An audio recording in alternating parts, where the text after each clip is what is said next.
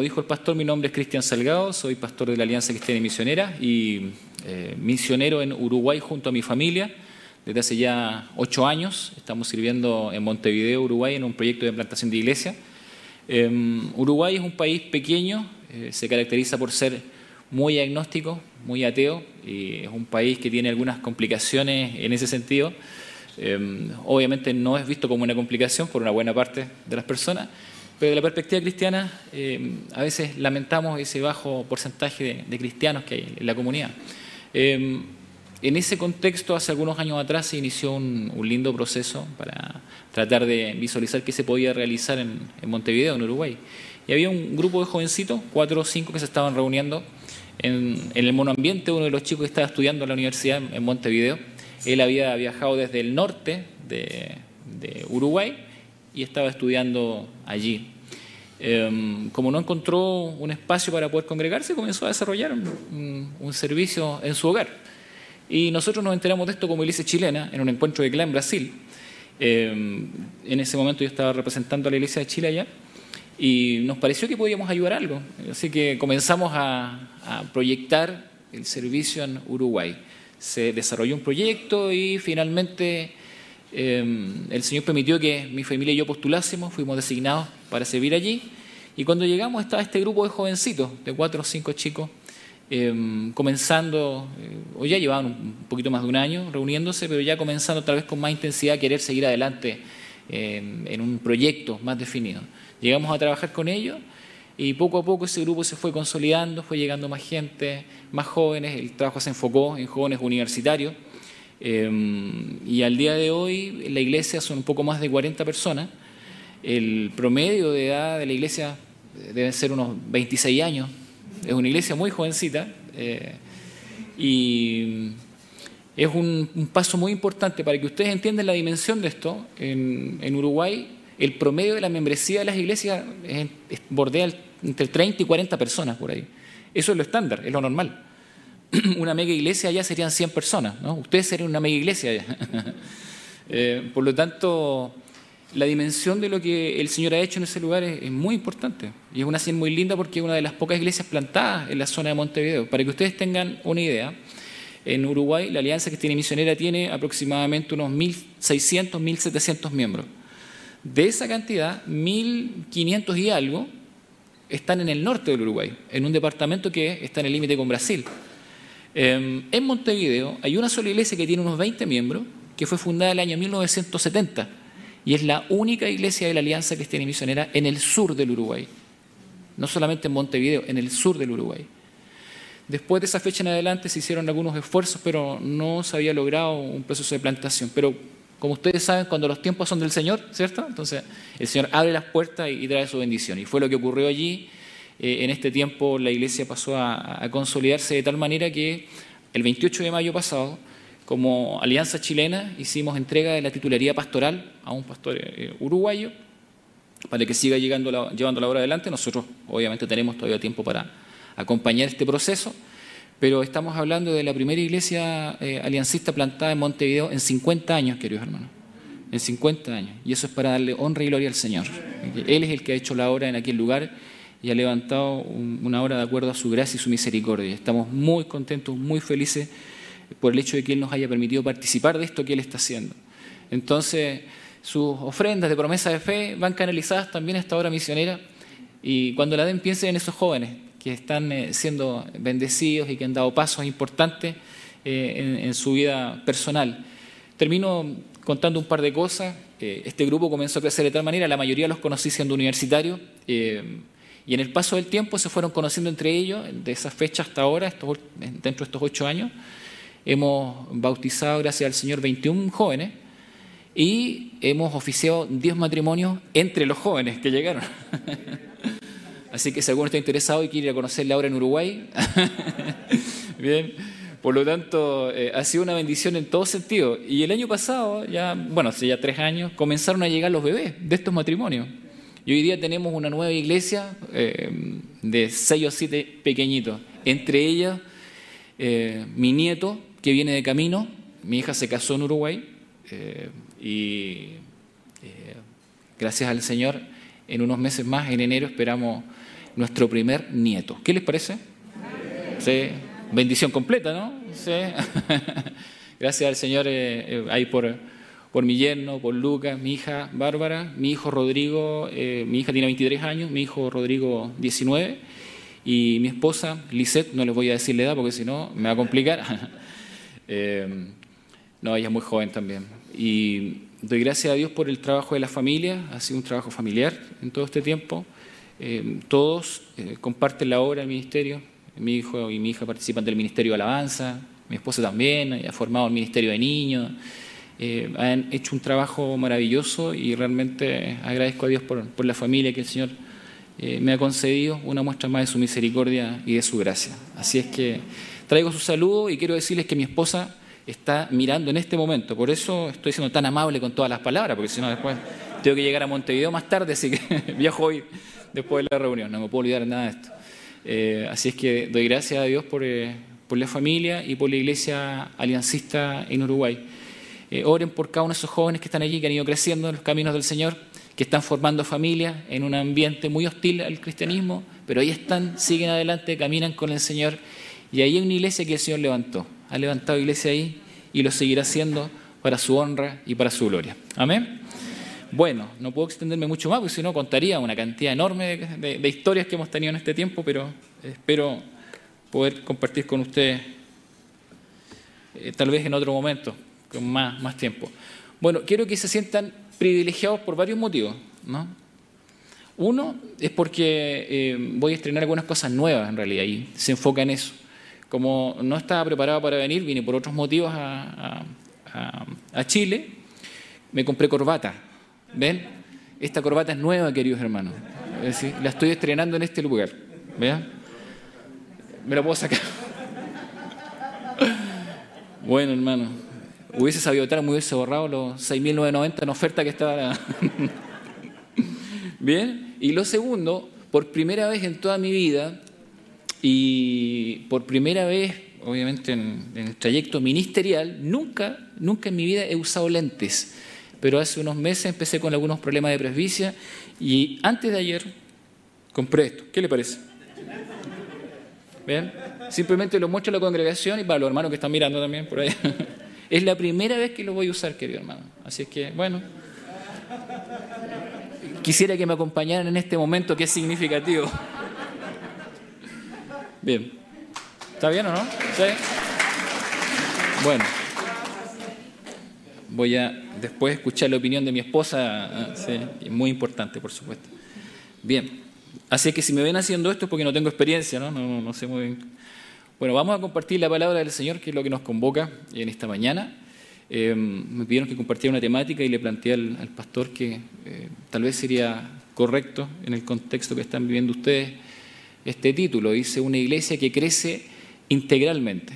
Bien, Vamos a tratar de analizar el fenómeno del crecimiento y tratar de comprender eh, cómo es que como iglesia podemos desarrollarnos, crecer y avanzar, siempre sujetos a la palabra del Señor y por supuesto pensando en, los criterios que establece la palabra del Señor para lo que es el crecimiento. Hay mucha eh, visión humana también en esto y a través del tiempo los pragmatismos propios de ciertas comunidades que han invadido también la realidad de la iglesia chilena, han hecho de que se tuerzan en algunas ocasiones doctrinalmente aspectos de lo que es el crecimiento de la iglesia. Y creo que sería muy apropiado que demos una pequeña mirada en este sentido. Bueno, gracias a Dios todavía veo bien de lejos, así que puedo leer adecuadamente. Voy a dar lectura a la sección que está en Colosense y luego de eso vamos a orar y vamos a compartir la exposición. Bien, dice así, en el nombre del Señor.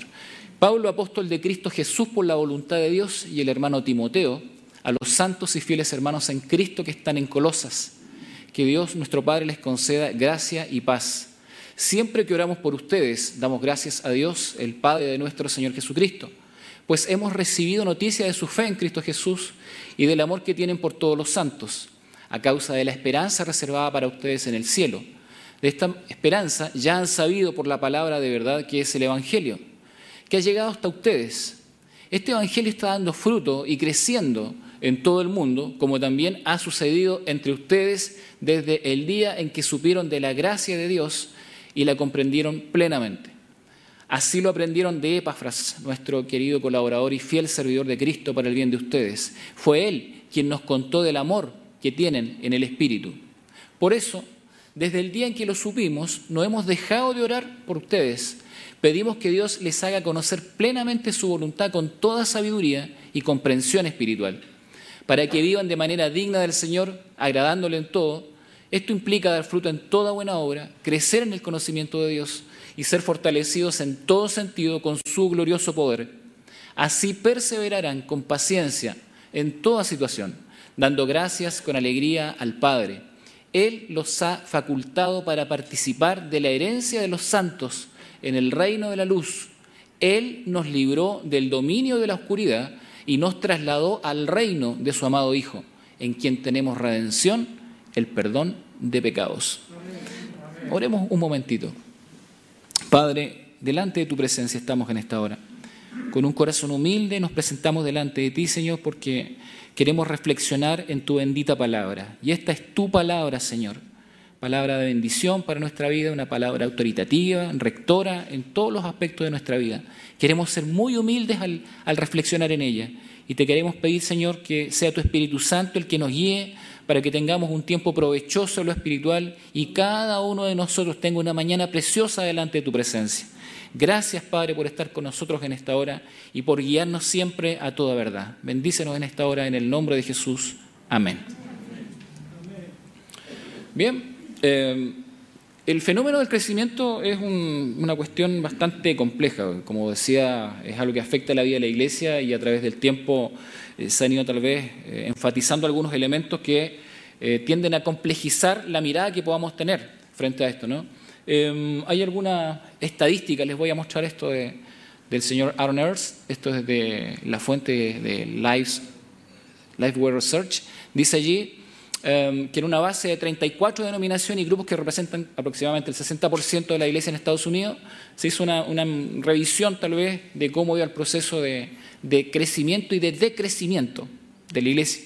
Bien, eh, en 2014 se plantaron en Estados Unidos, una referencia obvia porque eh, uno de los pocos que hacen análisis de este tipo, eh, aproximadamente 4.000 iglesias y se cerraron 3.700. Hasta ese momento de la historia, aún así, la apertura de iglesias era mayor. ¿Qué pasó después de cinco años? El 2019 se plantaron aproximadamente 3.000 y se cerraron 4.500. ¿Sí? Eso es una estadística, diría yo, tremendamente dolorosa. Y aún no se sabe, porque recién se están comenzando a hacer tal vez las, investigaciones, eh, cuál va a ser el escenario post pandemia. Bien, que para algunos puede ser todavía más dramático, pero el punto es que se cierran mucho más iglesias de las que se abren. Es por eso que hay dos fenómenos asociados a este, este análisis y tiene que ver con esto, ¿no? Con el, por un lado el cierre de, de iglesias, definitivamente comunidades que han dejado de, congregarse. Eh, hace unos días leía el testimonio de una hermana que había estado 50 eh, años en su iglesia y de pronto le cierran la iglesia. ¿Se imagina usted ese drama?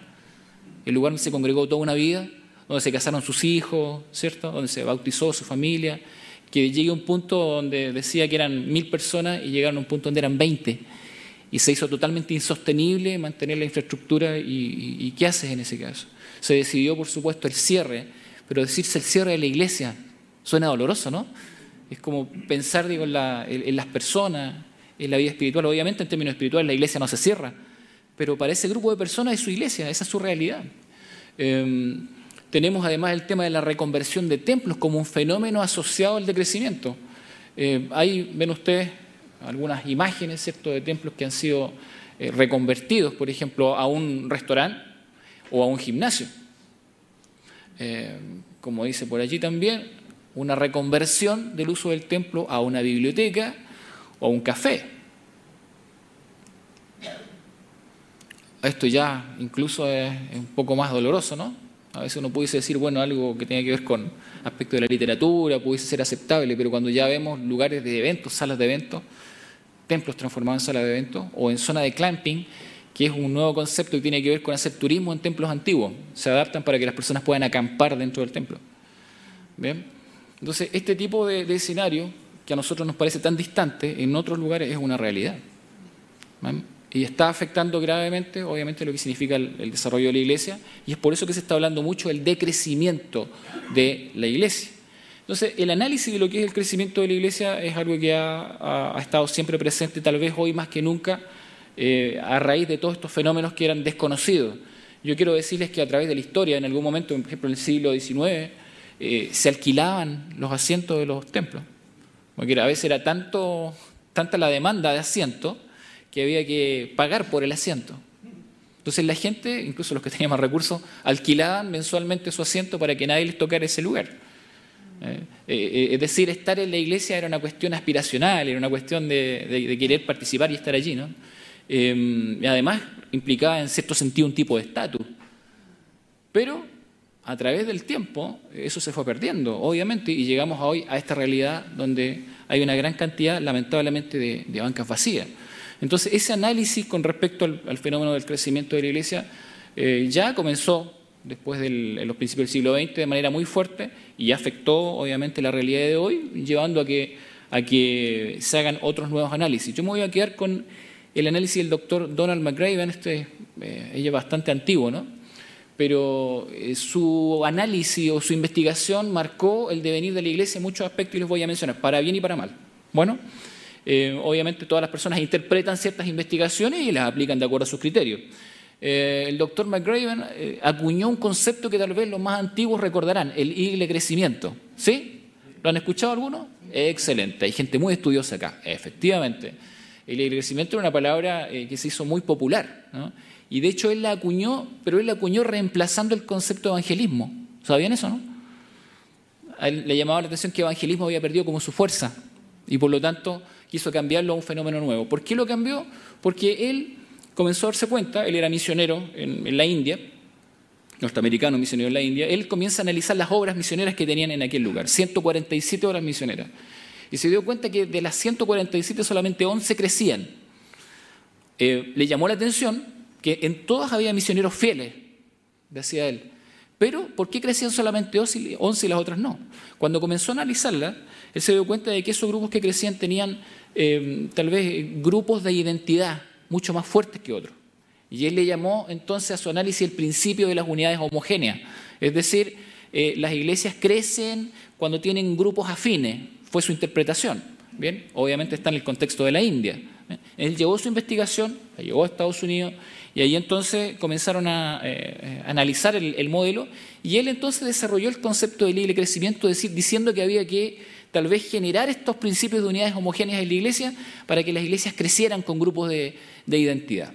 ¿Cuál fue el problema de esto? Bueno, surgieron las voces, eh, algunas voces críticas ¿no? al modelo, eh, que también eran bastante aceptados, como dice acá. primero, se perdía el enfoque personal y se enfocaba más en el conjunto el análisis de McRaven. El segundo elemento, la segunda crítica es esta, había una búsqueda intencional del crecimiento avanzado en principio de las unidades homogéneas, por eso dice ¿bien? Es decir, enfocado en los grupos, pero eso se parecía mucho al sistema de castas en la India. ¿Se entiende? ¿Sí? Entonces, claro, había que enfocarse en cuestiones socioeconómicas, socioculturales, pero en realidad esa perspectiva era, era compleja. Y algunos decían, no podemos, la iglesia no se puede enfocar solamente en un sector, como una iglesia para gente rica o iglesia para gente pobre, ¿se entiende? Esa es la idea. Y el tercer elemento, que fue una crítica bien profunda, es esta. El estándar de éxito se basó en el crecimiento numérico. ¿Ven? Porque el enfoque del modelo era hacer crecer. El enfoque del modelo era provocar un crecimiento pero dejando de preocuparse tal vez por la persona en términos específicos y más bien preocupado por el conjunto y por el número. Vuelvo a decir que no creo que el doctor McRaven haya tenido malas intenciones, obviamente, pero también es verdad que produjo una influencia en ese sentido. Entonces produjo una influencia tan grande, este principio del libre crecimiento, que muchas iglesias lo tomaron como modelo y dijeron, queremos crecer y queremos avanzar, eh, y eso comenzó a provocar otras cosas. Y el desarrollo entonces de lo que es el movimiento celular viene de por ahí. El desarrollo de lo que son las iglesias emergentes, que se enfocan en los grupos y el crecimiento, viene de ahí. El concepto de las mega iglesias, los megatemplos y los megaministerios. ¿Ven? Emergen desde allí porque todos quieren enfocarse en lo que es específicamente el crecimiento como el valor máximo o la meta a alcanzar. Y me refiero al crecimiento numérico. en ese sentido. Hay una, un ejemplo tal vez de, esta idea de mega, megatemplo. Algunos a lo mejor identifican la imagen, ¿no? La ex catedral de cristal en Estados Unidos, en, Garden Grove, en California, que hoy es una iglesia eh, católica. El proyecto fracasó, entró en proceso de quiebra, se vendió el templo y la iglesia católica lo compró para evitar que se dedicara a, a otros fines. Em, todos quieren crecer numéricamente. Si yo le pregunto acá a ustedes como hermanos, ¿quieren crecer más? ¿Quieren que haya más gente acá? Sí, yo creo que sí. De hecho, el proyecto de la iglesia está asociado a eso. Hay una perspectiva, ¿cierto? Hay una, hay, una perspectiva de iglesia y una expectativa con respecto a que este templo no sea para 200 personas, sino que sea para 500 personas. Y tal vez el día que eh, sea para 500 personas van a querer que sea para 1000 personas. ¿Puede una iglesia soñar con eso, trazarse esa expectativa? ¿Es justo que lo haga? Por supuesto que sí. ¿Hay algún pastor que no quiera crecer numéricamente? Acá está el pastor Elías. No, todos quieren crecer. El problema de crecer en sí o crecer numéricamente no es un conflicto como tal, digamos. Pero uno tiene que comenzar a hacerse preguntas en ese sentido. Y tiene que comenzar a hacerse preguntas respecto de si ese es o esa es la meta principal. Como dice ahí estas preguntas, ¿no? ¿E-, ¿Es esto el propósito de la iglesia? Algunos han dicho que ese es el propósito de la iglesia, crecer numéricamente. ¿O es más bien una consecuencia de lo que la iglesia es y debe ser? ¿Cómo medimos entonces, por ejemplo, aquellas iglesias que se desarrollan en contextos de persecución? Ellos no van a crecer numéricamente, ¿sí? O si llegan a crecer va a ser a veces muy precario. Tenemos en esos contextos eh, muy poquitas personas. Em, o por ejemplo en contextos de extrema pobreza, o en condiciones sociales cerradas, donde el crecimiento es lento y en ocasiones muy precario. Como dice allí, ¿qué otros aspectos debemos considerar entonces para evaluar el crecimiento de una iglesia desde una perspectiva integral? ¿Es solamente el número? ¿Es solamente ese aspecto el que tiene que regir todos nuestros proyectos, nuestras decisiones? Ahora, si hay más elementos que solamente el numérico, ¿qué es lo que posibilita que una iglesia pueda enfocarse confiada en el servicio por un crecimiento integral? ¿Qué es lo que le garantiza que puede tener éxito en ese proyecto? Entonces vamos a mirar este pasaje con la iglesia de Colosas, porque nos va a ser eh, tal vez un buen ejemplo para poder comprender cómo debiésemos caminar el día de hoy. Primero, la iglesia de Colosas, queridos hermanos, era una iglesia pequeña, era una iglesia eh, alejada de las grandes carreteras romanas. Por lo tanto, si uno quería ir a Colosas, tenía que ir por un buen motivo. Bien, no es que la gente pasase como otras ciudades de aquel tiempo, pasase por allí, digamos. No, era una ciudad que quedaba un poco alejada del, tránsito común. Así es que fue una iglesia que se formó de, forma, de manera distinta a, otras iglesias. ¿bien? La iglesia de Colosas tuvo un gran evangelista que fue Epafras, que es mencionado también en el texto. Muy probablemente él mismo plantó la iglesia después de haber sido formado o habiendo escuchado la predicación del apóstol Pablo, seguramente en Éfeso. Pero él entra en una instancia bastante compleja, Epafras, de, dudas y de incertidumbre que le motivan a, ir al apóstol Pablo y llevarle una historia. El apóstol Pablo está en la cárcel, está en, Roma, ¿cierto? Y está eh, tal vez preocupado por su iglesia en todos los lugares. Y Epafras va y le cuenta que hay situaciones difíciles en Colosas. Tres problemas importantes que había en ese lugar. Primero habían sido plantados y habían crecido bien, pero después de un tiempo comenzó a producirse un tipo como de degradación doctrinal dentro de la, iglesia de Colosa. ¿De qué forma se produjo esa degradación? De esta manera, comenzaron a surgir grupos de interés y esos grupos, lejos de predicar el Evangelio, con el afán tal vez de hacer crecer la iglesia, comenzaron a tener grupos de interés dentro de la iglesia. Formaron, por ejemplo, los judaizantes, primer grupo de interés, eh, que tenían un énfasis en las tradiciones y en las obras personales por sobre la gracia. ¿Ven? Primer problema, doctrinal grave.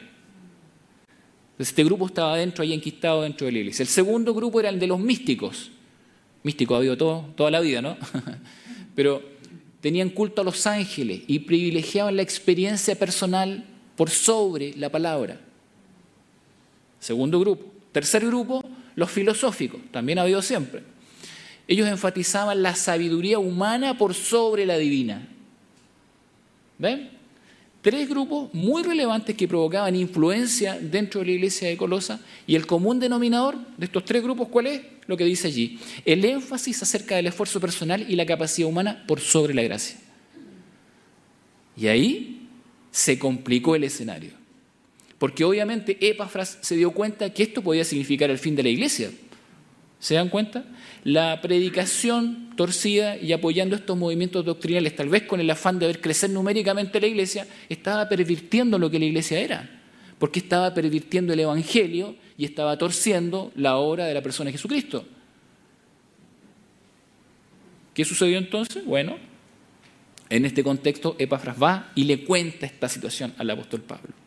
Y el apóstol Pablo escribe la carta a los colosenses y le responde ¿cierto?, a, los eh, hermanos y les dice esto, miren, eh, hemos recibido noticias de su fe en Cristo Jesús y del amor que tienen por todos los santos. Está reconociendo primero todo lo positivo, ¿cierto? Y está diciendo que ellos han crecido. Dice, a causa de la esperanza reservada para ustedes en el cielo, ahí están tres palabras claves de Pablo, siempre que lean los escritos de Pablo van a encontrar fe, esperanza y amor. Ahí está también. De esta esperanza ya han sabido por la palabra de verdad que es el Evangelio.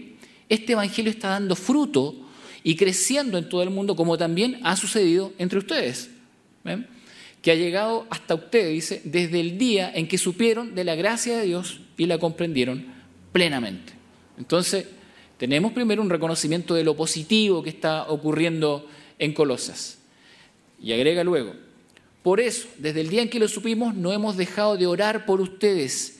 Pedimos que Dios les haga conocer plenamente su voluntad con toda sabiduría y comprensión espiritual. ¿Qué ocurre acá? Ocurre que Pablo salta una cosa a la otra. Primero reconoce lo positivo de la iglesia, pero después les dice, pido que Dios los bendiga con esto. ¿Por qué? Porque después en el capítulo 2 le va a explicar todos los problemas con estos grupos que están pervirtiendo el Evangelio. Pero acá les va a decir, ¿saben qué, hermano? Crecer está bien, querer crecer está bien, querer seguir avanzando en todas estas áreas está bien, pero hay un aspecto fundamental. Ustedes tienen que crecer en otras áreas. Tienen que crecer integralmente. Por eso les va a decir, pedimos, ¿no? Y escribe esta oración, que Dios les haga conocer plenamente su voluntad con toda sabiduría y comprensión espiritual para que vivan de manera digna del Señor, agradándole en todo.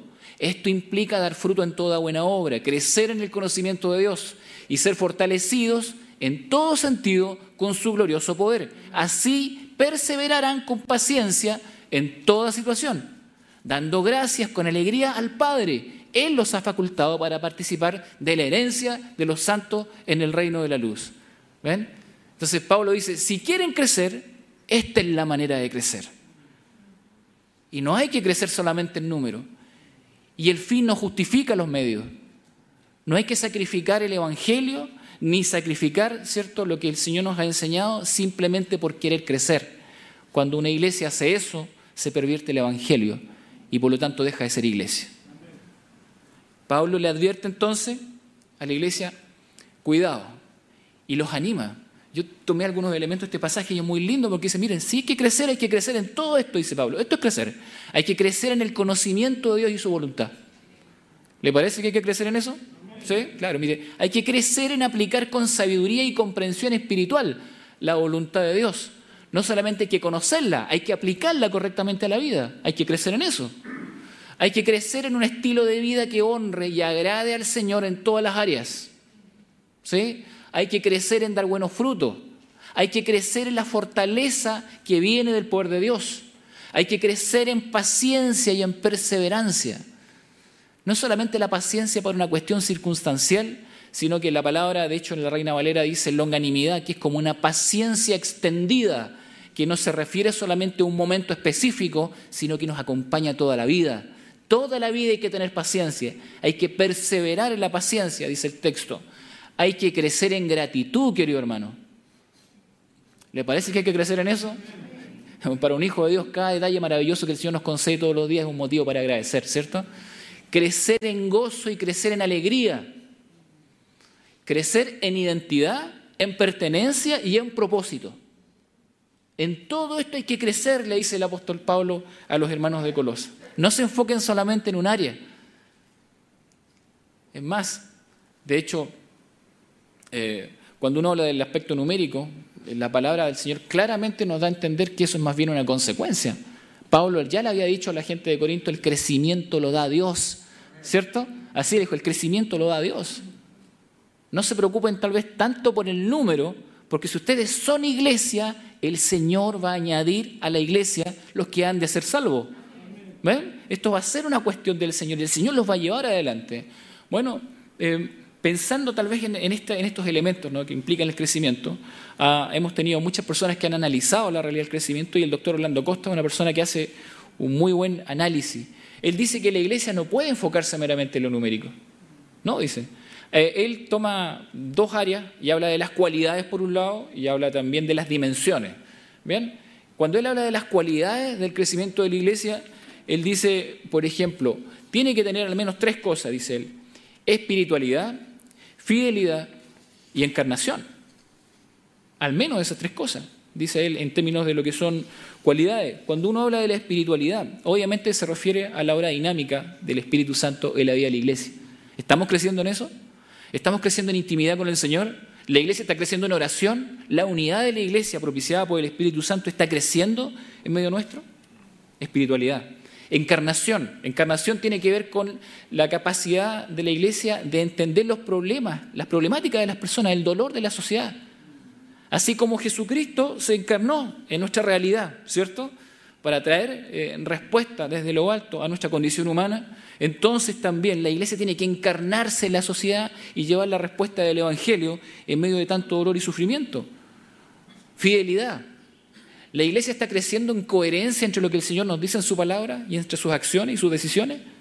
¿Hay fidelidad en nuestra vida? No solamente como iglesia, sino que en términos personales. Nosotros, cada uno de nosotros, queridos hermanos, ¿estamos siendo fieles al Señor? Y entonces Él dice, al menos estas tres cualidades siempre tienen que estar presentes. Tenemos que crecer en espiritualidad, tenemos que crecer en encarnación y tenemos que crecer en fidelidad. Y cuando habla de dimensiones, Él dice, sí, la numérica es una de las dimensiones. Claro que hay que crecer en número, pero él no habla del número como número, ni como grupo solamente. Cuando él habla del número está diciendo, el número tiene que ser aquel que emerja de una predicación del Evangelio que invita a las personas a un verdadero arrepentimiento y un verdadero encuentro con el Señor. Esa gente que emerge de una predicación del Evangelio verdadera, ese es el número correcto, dice él. En ese sentido podemos hablar de un número correcto. No es solamente sumar personas. La Biblia no dice que sumemos gente simplemente. Estamos hablando de hacer discípulos, que se formen, que entiendan, que se arrepientan, que conozcan al Señor, que conozcan el Evangelio, que quieran ser como Cristo. Ese es un número válido, si queremos hablar de número. Lo segundo, orgánico. Una iglesia tiene que crecer en su capacidad de interrelacionarse. Los hermanos tienen que saber para qué están, para qué sirven, cuáles son sus dones, ¿cierto? La estructura del liderazgo, la administración de la iglesia, la forma en que nos desarrollamos, la forma en que desarrollamos el culto, la liturgia. Aspectos que tienen que ver con lo orgánico. Una iglesia tiene que crecer en eso. Son a veces pequeños detalles, pero el mismo ministerio que está ahora de comunicaciones, que tal vez en un momento eh, no tenía esta dimensión, después de la pandemia tuvo que crecer y se adaptando constantemente. ¿Tiene que crecer en esas áreas la iglesia? Claro que sí, son aspectos importantes. El conocimiento de su gente y la experiencia de sus personas, ¿cierto?, de los miembros de la iglesia en los distintos ministerios. La dimensión conceptual.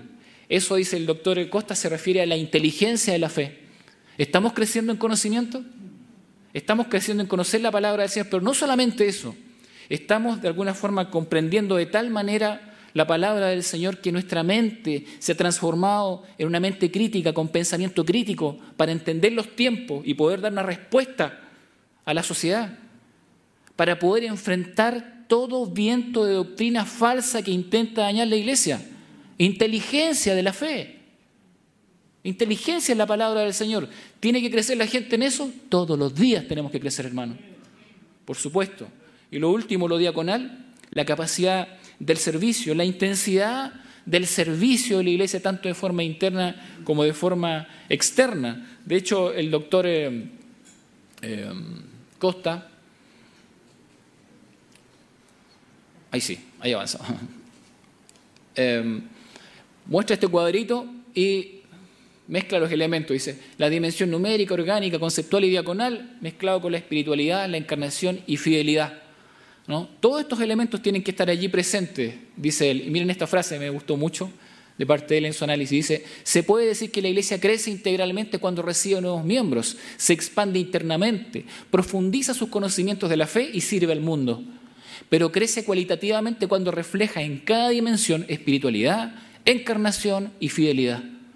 El crecimiento numérico por sí solo se convierte en obesidad, el orgánico en burocracia, el conceptual en abstracción teórica y el diagonal en activismo social ninguna de esas cosas puede enfatizarse como la única meta o el único objetivo si no terminamos pervirtiendo la idea central de lo que significa ser iglesia. Hay que crecer entonces integralmente. Miren lo que le dice Pablo a los hermanos de Colosa. ¿Por qué? Porque los hermanos de Colosa entran en un, conflicto, yo creo que Pablo se los provoca de manera intencional, obviamente, tienen que reflexionar sobre, sobre su propia experiencia, ¿no? Y entonces la pregunta es, ¿cómo lograr esto? ¿Se puede lograr esto? ¿Se puede crecer como el apóstol Pablo lo está diciendo? La forma en que lo entiendan los hermanos de Colosas también tiene que ver con la nuestra, ¿no? Entonces, fíjense que después de la primera sección que leí y antes de llegar a esta, que esta es la parte final, en medio, hay dos aspectos importantes. Uno, que el apóstol Pablo va a decir que Dios hace algo relevante y maravilloso. Dios dice, nos ha facultado para que la iglesia pueda crecer integralmente. ¿Y cómo lo ha hecho? Lo ha hecho con tres elementos fundamentales. Él los ha facultado para participar de la herencia de los santos en luz, nos libró del dominio de la oscuridad y nos trasladó al reino de su amado Hijo. Tres cosas que solamente Dios puede hacer. Si la iglesia tiene expectativas, por supuesto que sí. Dios lo ha hecho posible. Y después lo que va a hacer el apóstol Pablo es decir, Cristo nos ha sido hecho redención y nos ha sido hecho eh, aquel que perdona nuestros pecados. La palabra que usa ahí en redención, apolutrosis, en la raíz griega quiere decir el pago, ¿cierto? El pago por la libertad. El Señor ha hecho el pago por nuestra libertad. Por lo tanto, Él quiere decir, si ustedes miran con expectativa este tipo de crecimiento, esto es posible, es posible porque el Señor lo ha hecho posible. Y el perdón de pecados, la palabra perdón viene del griego áfesis, que significa eh, arrojar lejos, entonces el Señor ha perdonado nuestros pecados tomando nuestros pecados y arrojándolos lejos para que no nos condicionen y no nos limiten en toda esta expectativa maravillosa. Después el apóstol Pablo va a agregar y va a decir, miren, Cristo, además, además Él es, dice, la imagen de Dios, el primogénito de toda creación, por medio de quién, por quién y para quién fueron creadas todas las cosas. Él es el preexistente, el sustentador de la creación, la cabeza del cuerpo que es la iglesia, el primogénito de la resurrección, el que reconcilia todas las cosas haciendo la paz mediante la sangre que derramó en la cruz. Una descripción de Dios y una descripción de Jesucristo. ¿Ven? Porque Pablo está diciendo, por supuesto que la iglesia puede crecer integralmente en todas las áreas, porque quien guía la iglesia es Dios mismo y Jesucristo mismo. Por supuesto que sí. Y el Señor formó la iglesia entonces para que crezca integralmente, pero además para completar la doctrina de los colosenses, Pablo les va a enseñar esto. Va a decir, de esta, se refiere a la iglesia, llegué a ser servidor según el plan que Dios me encomendó para ustedes el dar cumplimiento a la palabra de Dios, anunciando el misterio que se ha mantenido oculto por siglos y generaciones, pero que ahora se ha manifestado a los santos.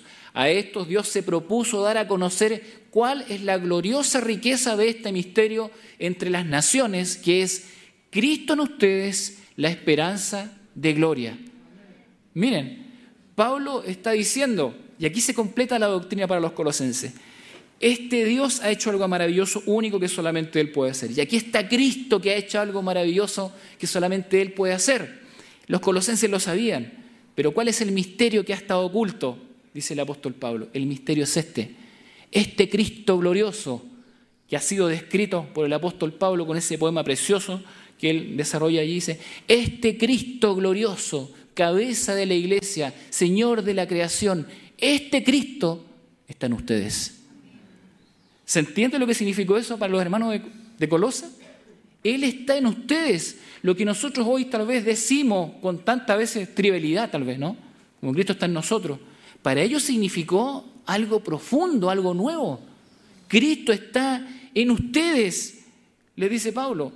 Eso cambia totalmente porque Cristo no es solamente alguien que hace algo por las personas. Cristo no es solamente alguien que hace algo por la iglesia. Cristo no es solamente alguien que hace algo por tu vida. Cristo está en ti. Esa es la diferencia. Y Pablo le dice a los hermanos de Colosa, Cristo está en ustedes, queridos hermanos. No es solamente alguien que esté dispuesto a hacer algo por ustedes. Cristo está en ustedes. Y Él lo ratifica usando eh, una expresión en el versículo 29 diciendo, con este fin trabajo y lucho fortalecido por el poder de Cristo que obra en mí. Cristo está en mí, dice el apóstol Pablo, y por eso puedo servir y trabajar. ¿Significó esto una respuesta? Claro que sí. Miren dónde iniciamos. Los grupos que enfatizaban el esfuerzo y la capacidad humana para lograr cosas. Pablo termina diciendo, no se trata de nuestra capacidad y nuestro poder, es Cristo el que obra en nosotros, es su poder, es Él el que está en nosotros, por causa de Él y por Él y para Él es que servimos. Cristo está en ustedes y Cristo está en mí, dice el apóstol Pablo. Y entonces Él es la garantía de que la iglesia puede crecer en todas estas áreas que han sido mencionadas. Si nosotros fuésemos la garantía, queridos hermanos, la batalla estaría perdida de un inicio. Pero Pablo está diciendo, gracias al Señor, la garantía está puesta en Él. Jesucristo es la roca. Jesucristo es la roca sobre la que se sustenta entonces la iglesia. Eh, Alberto Benjamin Simpson, conocido por todos ustedes, fundador de la Alianza Cristiana y Misionera, hizo de este pasaje el lema de su vida y su ministerio. Quiero compartirles brevemente una reflexión de él respecto de este pasaje, algo que él escribió el año 1895, una predicación que se llama Él mismo. Un pequeño extracto dice así, miren, me parece que yo pudiera presentarles algo especial, como si Dios me hubiera dado un secreto para cada persona aquí presente, diciendo, diles que si lo aceptan será un poder que los llevará a través de dificultades, peligros, temor, vida, muerte y la eternidad. Si yo me parase sobre esta plataforma y dijera, he recibido del cielo un secreto de riquezas y éxito que Dios dará libremente por medio de mi mano a cada persona que lo acepte, estoy seguro que necesitaríamos una sala mucho más grande para acomodar a todos los que vendrían. Pero queridos amigos, yo les muestro en su palabra una verdad que es mucho más preciosa. El apóstol Pablo nos dice que hay un secreto, un gran misterio que había estado oculto desde los siglos y edades, algo que el mundo ha buscado en vano algo que los magos del Oriente deseaban hallar, pero que Dios dice ahora ha sido manifestado a sus santos. Y viajó Pablo por todo el mundo para darlo a conocer a aquellos que lo aceptarían. Ese secreto sencillo es este, Cristo en vosotros, la esperanza de gloria. La palabra misterio significa secreto, este es el gran secreto. Y puedo decirles hoy, aún más, puedo darles el secreto que para mí ha sido tan maravilloso.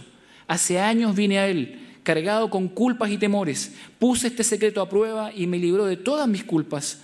Años pasaron y encontré que nuevamente el pecado me vencía y mis tentaciones eran demasiado fuertes para mí, dice él. Vine a él por segunda vez y él me susurró, Cristo en ti. Cristo en ti. Y tuve victoria, descanso y bendición. Entonces sufrí con quebrantamiento de mi cuerpo. Siempre había trabajado duramente y desde los 14 años de edad había estudiado y trabajado sin escatimar esfuerzos. A los 21 años de edad me hice cargo de una congregación grande. Por lo menos media docena de veces me sentí quebrantado de salud y por fin se me acabaron las fuerzas. Muchas veces temí que caería muerto en el púlpito. Era imposible subir a alguna altura sin sentirme sofocado por causa de un corazón desgastado y un sistema nervioso agotado. Oí acerca de la sanidad del Señor, pero luché en contra de esto. Tenía temor. Los pensamientos de mi mente me eran un impedimento. Pero cuando por fin tuve que asistir a los funerales de mis dogmas, el Señor me susurró el secreto, Cristo en ti, Cristo en ti. Y desde aquel momento le recibí a Él para mi cuerpo como le había recibido para mi alma. Recibí una sanidad tan completa que el trabajo es ahora un completo deleite por años he pasado mis vacaciones, cada verano en los calores de la ciudad de Nueva York, predicando y trabajando entre las masas, como nunca antes, además del trabajo de nuestro hogar e instituto y una inmensa cantidad de trabajo de biblioteca y mucho más. Pero el Señor no solamente me libró de mis sufrimientos, fue mucho más que una simple sanidad. Él me dio de sí mismo. Esa es la mejor salud que Él da. ¿Se nota la diferencia? No es la sanidad física que me dio el Señor, dice. Es Él mismo, es Él que se me dio a mí. Y no hay mejor sanidad que el Señor esté en la vida, sea que sane o no sane físicamente. Además tenía una mente de poco mérito, pesada y fastidiosa, dice él, que no pensaba ni trabajaba con rapidez, deseaba escribir y hablar para Cristo y tener una mente lista para poder usar bien lo poco que había aprendido. Fui a Cristo con mi problema y le pregunté si me podía ayudar. Me respondió, sí, hijo mío, yo he sido hecho tu sabiduría. Siempre cometía errores de los cuales me lamentaba, pero pensando que no los volvería a repetir.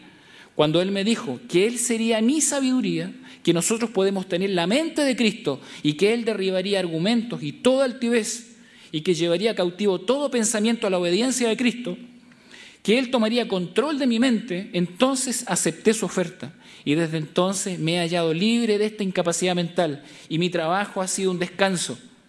Ahora me doy cuenta que el Señor es el salvador de nuestras mentes, como también el salvador de nuestro espíritu.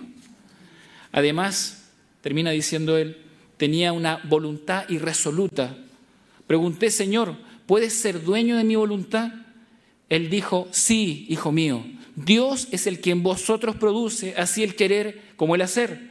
Entonces Él me hizo aprender cómo y cuándo debía ser firme y cómo y cuándo debía ceder. Muchas personas tienen una voluntad muy decidida, pero no saben cómo mantenerse en el momento propicio. Así también vine a Él, en busca de poder para su obra y todos los recursos para su servicio, y Él nunca me ha fallado. Por lo tanto, dice Simpson, quiero decirles que si este precioso secreto, Cristo en ti, puede ayudarles, lo pueden conseguir. Ojalá lo aprendan a usar mejor que yo. Siento que estoy recién empezando a aprender cuán bien resulta. Acéptenlo y úsenlo por tiempo y eternidad. Cristo para todo, gracia por gracia, de fortaleza en fortaleza, de gloria en gloria, desde ahora y para siempre. Cristo en ti. Cristo en ti. Amada iglesia de Peñalolén, ustedes tienen un desafío maravilloso. Se han planificado con paciencia, con sabiduría, han ahorrado, han trabajado y han trazado una ruta para poder tener un nuevo templo, para que este lugar se llene con muchas más personas todavía. Tienen metas preciosas. He conversado con el hermano Miguel, hemos tenido un lindo diálogo con el pastor. Hay un proyecto precioso de iglesia. Eh, humildemente, simplemente les planteo que a pesar de todos los esfuerzos que puedan realizar y toda la mejora de infraestructura que ustedes puedan planificar, que por supuesto es correcta y está muy bien, y damos gracias a Dios por eso, quisiera animarles a que el crecimiento sea mucho más que simplemente eso. Si usted cree que crecer en número y crecer en infraestructura es difícil, déjeme decirle que es lo más fácil de la historia. Es la parte más simple. El apóstol Pablo le dice a los hermanos, hermanos, si van a crecer, y espero que así sea porque es el anhelo, crezcan en el conocimiento de Dios y su voluntad. Crezcan en aplicar con sabiduría y comprensión espiritual la voluntad de Dios. Crezcan en un estilo de vida que honre y agrada al Señor en todas las áreas, dando buenos frutos. Crezcan en la fortaleza que viene del poder de Dios, queridos hermanos. Crezcan en paciencia y perseverancia. Crezcan en gratitud. Crezcan en gozo. Crezcan en alegría crezcan en identidad, en pertenencia y en propósito. Y el Señor va a añadir a esta iglesia los que han de ser salvos. El Señor lo va a hacer. El Señor lo va a hacer. Porque el Señor es bueno con nosotros, es misericordioso. Preocúpense de las cosas fundamentales. Amen la palabra del Señor. Que esta iglesia crezca firme en la palabra del Señor.